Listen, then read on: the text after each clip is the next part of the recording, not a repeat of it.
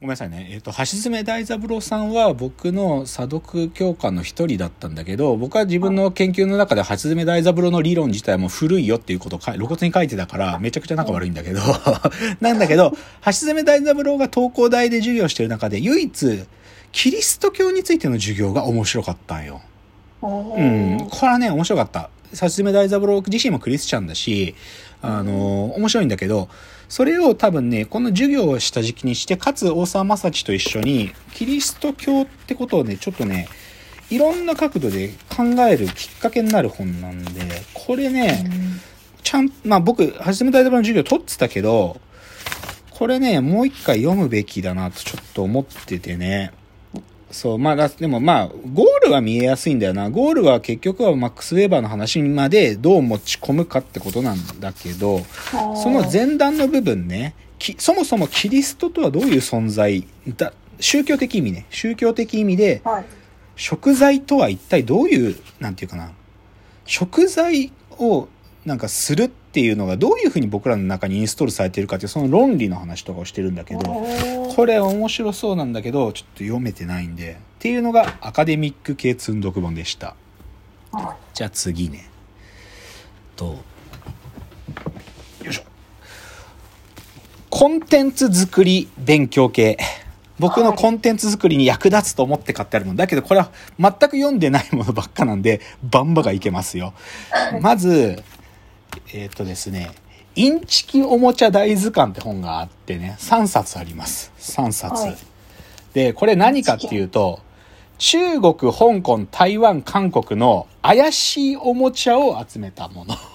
だから、インチキおもちゃ大図鑑の 1, か1個目は真ん中になんかすごいドラえもんに耳が生えちゃってるみたいなやつとか、なんかドラゴンボールの悟空なんだけど、髪がなんか色が変とか、なんか、要は中国の、いや、バッタモンね、バッタモンおもちゃ、それを集めてるっていう図鑑で、ねで、なんかさ、いや別にそういうのって昔からそういう見方あるけど、なんか、真似するってどういうことなのかなってことをちょっとやっぱ会社として考えなきゃいけなくって。で、だからこのインチキおもちゃみたいなことを見ると、なんかその真似のためのエッセンスが埋まってるんじゃないかなと思って、はいはい。そう、この加藤アングラさんって方が書いてるんだよな。インチキ番長って方と加藤アングラさんって方が書いてる。で、それの続編というか最新がね、このね、ドエライモンっていうのが、ドエライモン大図鑑つって、今度ね、これはドラえもんだけに絞ったバッタモンが集めた本なのね。ドエライモン大図鑑つって。すごいんだけどね、なんかパッと見るとね、か首から上がキューピーのやつとかもあったりするんだけど、でも、これも、だからさっき同じ目的で、その、真似するとかね、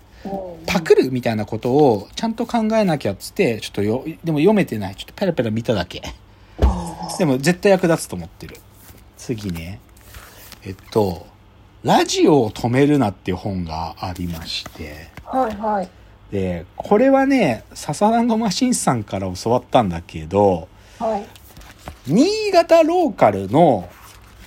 に、新潟だけで活動されてるけど、めちゃくちゃ新潟の人たちにとってはカリスマみたいなラジオパーソナリティの人が何人もいるんだって。はい、で、その人たちを取材してまとめた本がこのラジオを止めるなっていう本で、は例えばね、関東特集の対談が、近藤武春さんと遠藤真理さんっていう方なんだけど、知らないでしょ、僕らは。はいけど、これ、新潟の人からすると、マジみたいな。え、近藤武春さんと遠藤真理さんが対談してんのみたいな ことなんだって。っていうのがすごいと思って、で、これをちゃんと一冊のちゃんとした本で売ってんのよ。で、僕は何が知りたいかっていうと、やっぱさ、そういうローカルヒーローっているよね。やっぱローカルタレントで、なんか他の県に出たら全く認知度ないんだけど、その県ではもう絶対的存在みたいな。で、まあその中に、あの、笹団子マシンことマッスル堺もいるわけで、で、まあそれで紹介してたからし買ったんだけど、でもなんかそういうローカルヒーローって、なんかどういう心持ちでやってるのかなみたいなことは知りたかったの。なんか、だって別にさ、全国区のスターが必ず生まれる必要なくてさ、その地域だけで圧倒的に支持されるっていうことって十分な成功じゃん。でそういう成功の形ってどういうことなのかなっていうのを知りたくて、読まなきゃと思って買ったんだけど、ちょっとこれまだちゃんと読めてねえのよ。その、チラチラしかまだこれ読めてない。っていうのがこれね。次。えーコンテンツ作り勉強系、これ最後のやつなんだけど、はい。あの、数回前に、あのさ、アメリカの映画の興行のためだけに作られるポスタ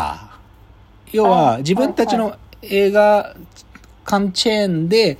じゃあ、スター・ウォーズかけようとしたときに、そのスター・ウォーズについて、オリ、なんていうか、オリジナルの絵ポスターじゃなくて、自分たちがアーティストがそう解釈し直して書くポスターっていうのがあって、モンドっていうのがあるよっていうのを紹介したんだけど、それね、なんで僕それ気になってたかというと、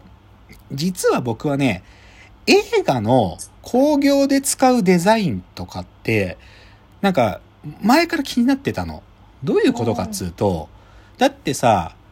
今ってさ、すごくそういう興行とかって中央集権的だからさ、うんじゃあ今やってる映画で、マトリックスかけますよって時さ、マトリックスっていうの、じゃあうちの、じゃあわかんないけど、群馬の田舎の映画館でマトリックスやるよっていう時にさ、おなんていうか、工業主体であるマトリックス、どこが工業主体かわかんないけどさ、そこがこのポスターだよっていうの以外のやつ勝手にさ、マトリックスってなんか親父が書いたみたいなのさ、貼ったらダメじゃん、今って。うんなん、か、そ、そ、それ、勝手なそんな看板作っちゃダメじゃん。けどさ、ちょっと昔って、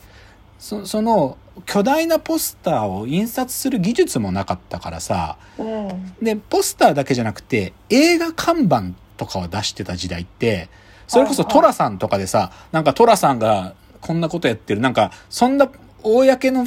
なんかオフィシャルじゃないっぽいトラさんみたいな看板とか山ほどあったのよ。で、そういう昭和の時代の映画広告っていうのって僕の中で面白いなと思ってるわけ。つまりさ、中央集権的に広告主とか広告興行主たちがコントロールするんじゃなくて、うんそれぞれの映画館とかの場所の、要は、看板師の人たちにそのクリエイティブが委ねられてるっていうのって面白いなと思うわけ。うんだってコントロールしてないんだからっていうので。で、それで2冊の本持ってて、一つは昭和の映画絵看板っていうね、看板絵師たちのアートワークっていう本があって、つまり昭和の時代の、だからゆ石原裕次郎の時とかの本とかを、あ石原裕次郎の映画とかの看板とかを振り返ってね、あれはこういう看板で書いたんだよね、みたいなのが集まってる本があんのよ。でこれ持ってんだけど、これちゃんと読めてねえのよ、これまた。あともう一つ、これ超でっかい本で、これでっかいんだけど、重いし。映画広告図案紙。これ、ひがき、ひがきの、なんて読むんだろうな、お名前。ひがき記録さん、ひがき記録さんって方の、そういう映画広告の絵を描く、そういう方がいらっしゃって、そのひがき記録さんの、こう、まあ、記録本だね。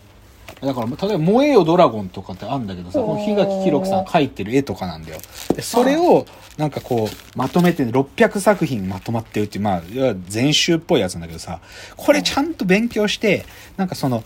映画広告で、しかも中央集権的にならない、こう、工業主体たちに、その、自由度が与えられた広告作りっていうのはどうやったらできるか。つまりは、なんかさっきの、どうしたって権利を主張する側が全てのさ、なんかデザインをコントロールするみたいな話に今毒されすぎてて、じゃなくて、もう少しこう民主化されてる広告。だから要ははい自分たちでも広告作っていいんだって。広告っていうのは自分たちが描ける映画の広告を勝手に作ったっていいんだみたいな世界の方を僕は正しいと思ってるんで、それのヒントがここに埋まってんじゃないかと思ってこれ読まなきゃって思ってんだけど、読めてないんですよ っていうのが、えっと、コンテンツ作り勉強系の話でした。はい。じゃあ次ね。熟読しなきゃ雑誌系。はい。これすぐ行きますよ。えっと、なんか去年の年末からこれがいい本、いいブックですって紹介してた本何冊かってさ、それはいブルータスドキュメンタリー特集号あと、あと昭和50年代男。この2冊僕最高ですっったんだけど、で、これもう正直これは全部読んだの一通り。なんだけど、本当は僕はこれは5回読まなきゃいけないの。なんか、そなんかじゅ僕の熟読指定した本って、僕はい5回以上少なくとも読むのよ、いつも。でも、記憶するくらい読むんだけど、ちょっとこれね、もっ読まなきゃいけないレベル認定してるのに読めてねえのよ、これ。本当に。ドキュメンタリーのやつもさ、なんか、どっちかというと記憶たどんなきゃわかんないくらいで、ちょっともう読まなきゃなっていう。だちょっと熟読しなきゃいけない雑誌系ってそういう意味ね。っていうのであといくつかあると、ナンバー松坂大輔、前大輔特集号。はい。なんか、一郎との対談が冒頭に載ってるっつってちょっと喋ったんだけど、これもね、ちょっと熟読が足りない。足りないです。桑田との喋ってるとことかもっとちゃんと読まなきゃ。もう、ちょっとね読みが足りないのよ、これも。でしょ？で、あとは、あ、テレビブロス、あのー新年最初の号だね。ブロスコミックアワードが載ってるこれ。これもね、本当はこの漫画の批批評の部分、それぞれの選者の批評を読まなきゃいけないのに読めてねえのよ、これ。これもね、読みが甘い。で、じゃあ最後、最後、熟読しなきゃいけない雑誌系で、これはね、どっちかというと、なんか、す熟読しなきゃいけないし、読みがまだ甘いどころじゃなくて、読めてないんだけど、これね、機動警察パトレーバー後藤喜一×ピアっていう 本、雑誌があって、はい。パトレーバーの話したいの、僕は。パトレーバー好きだから、機動警察パトレーバー好きだから喋りたいんだけど、パトレーバーの中で僕何が一番好きかっていうと、隊長のこの後藤喜一さんっていう人は、僕の中では理想の上司像を体現してる人なのよ。あヒルアンドンのように普段はす過ごしてただらしない人だなと思われつつ、めちゃくちゃ切れ者なのね。ーっていう、そのペルソナが超好きだから、後藤喜一さんを中心にしたパトレーバーのことを喋りたいんだけど、そしたら調べてたら、ピアと後藤喜一がなぜかコラボしてるって本があって、それ手に入れてこれ超読まなきゃいけないのに読めてねえのよ、マジで。これ読まなきゃいけないのにっていうのが、熟読しなきゃいけない雑誌系でした。じゃあ次です。